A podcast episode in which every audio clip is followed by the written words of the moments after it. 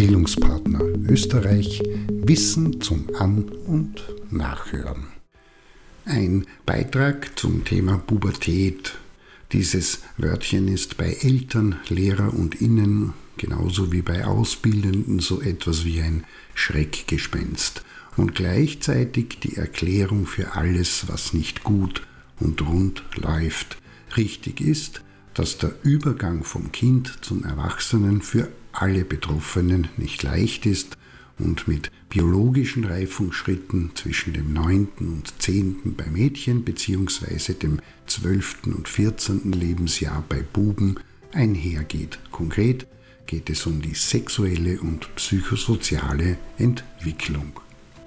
Die sexuelle Reifung beginnt, wenn bestimmte Nervenzellen im Gehirn aktiv werden, heißt mit der Aktivierung des Hormonsystems im Hypothalamus wird der Startschuss gegeben.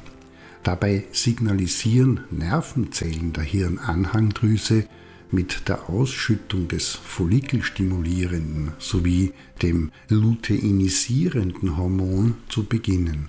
Über die Blutbahn gelangen diese Hormone in die Hoden bzw. Eierstöcke, woraufhin dort die Produktion der Sexualhormone Östrogen und Testosteron angekurbelt wird. Bis heute unklar ist, wie dieser Startschuss fällt.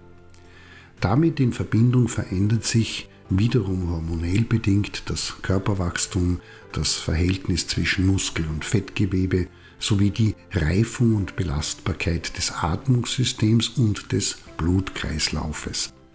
Das Wachstumshormon ist zudem verantwortlich für die Senkung der Insulinwirkung.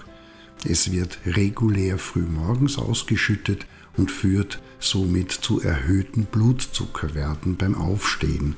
Das kennt man als Dämmerungsphänomen bzw. morgendliche Müdigkeit. Wichtig, Körperliche Erkrankungen können Ursache sein, dass die Pubertätsentwicklung angehalten oder verzögert wird. Und demgegenüber gibt es Hinweise, dass emotionale Belastungen die körperliche Reifung beschleunigen können. Und dazu kommt, dass die zeitliche Streuung der Pubertätsentwicklung mit vier bis fünf Jahren bei beiden Geschlechtern relativ hoch ist, sodass jeder Mensch auf spezifisch individuelle Weise in die Pubertät eintritt, ohne dass Unterschiede des Eintrittsalters medizinisch-biologisch von Bedeutung sind. Diese biologischen Veränderungen werden zudem von einer Reihe psychosozialer Veränderungen begleitet. Diese psychosoziale Pubertät wird mit Adoleszenz vom 11. bis 21. Lebensjahr, frühe Adoleszenz 11 bis 14, mittlere Phase 15 bis 18. Lebensjahr, Spätadoleszenz die Jahre zwischen 18 bis 21 bezeichnet und meint tiefgreifende Wandlungen im subjektiven Erleben, das damit ebenfalls eine normative Neuorientierung erfordert. Allerdings und das ist wichtig, durchlaufen nicht alle Jugendlichen in dieser Phase eine Krise. Der Großteil der Jugendlichen bewältigt diese Lebensphase ohne krisenhafte Zuspitzung. Was passiert? Im Jugendalter erfahren neben der biologischen Reifung auch die Hirnfunktionen eine Neustrukturierung. Das heißt, Neuronale Netzwerke werden bei laufendem Betrieb umgebildet und dabei wirken Selektions- und Spezifikationsprozesse im Bereich der einzelnen neuronalen Verbindungen, konkret Großbaustelle im Kopf.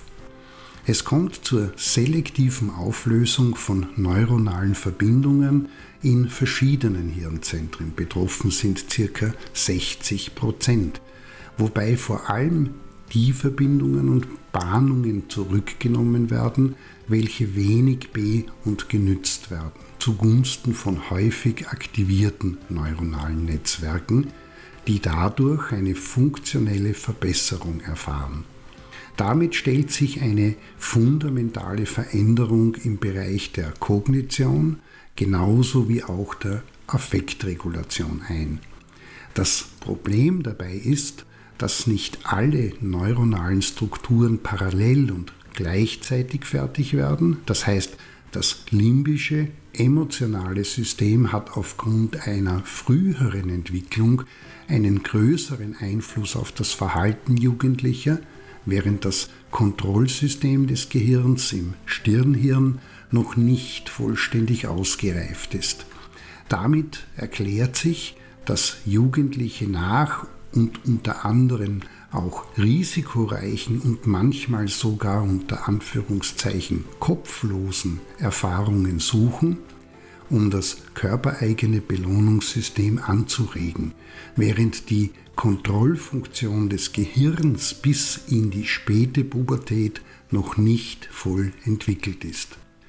Mit großer Wahrscheinlichkeit sind die Sorgen, Launen, die Unsicherheit und Entscheidungsschwierigkeiten, die Vergesslichkeit wie auch die Unberechenbarkeit und nicht zuletzt auch die Lernschwächen vieler Pubertierender Resultate dieser neuronalen Umbaumaßnahmen. In diesem Sinne Möchte man mit Pubertierenden gut auskommen, dann sind fünf Aspekte zu beachten. Erstens, Wissen rund um und was Pubertät und Adoleszenz sind. Zweitens Geduld, Vertrauen und Einfühlungsvermögen. Drittens Klarheit in dem, was man vom Gegenüber möchte, ganz ohne Moralisierungen oder Drohungen. Viertens Anschlussfähigkeit heißt, wenn einmal etwas nicht so rund läuft, der Sache Zeit geben und den Kontakt und Austausch wieder aufnehmen können. Und schließlich fünftens die Unterstützung und Förderung der Selbstständigkeit und Eigenverantwortlichkeit und damit in Verbindung das Schaffen von Erfolgserlebnissen.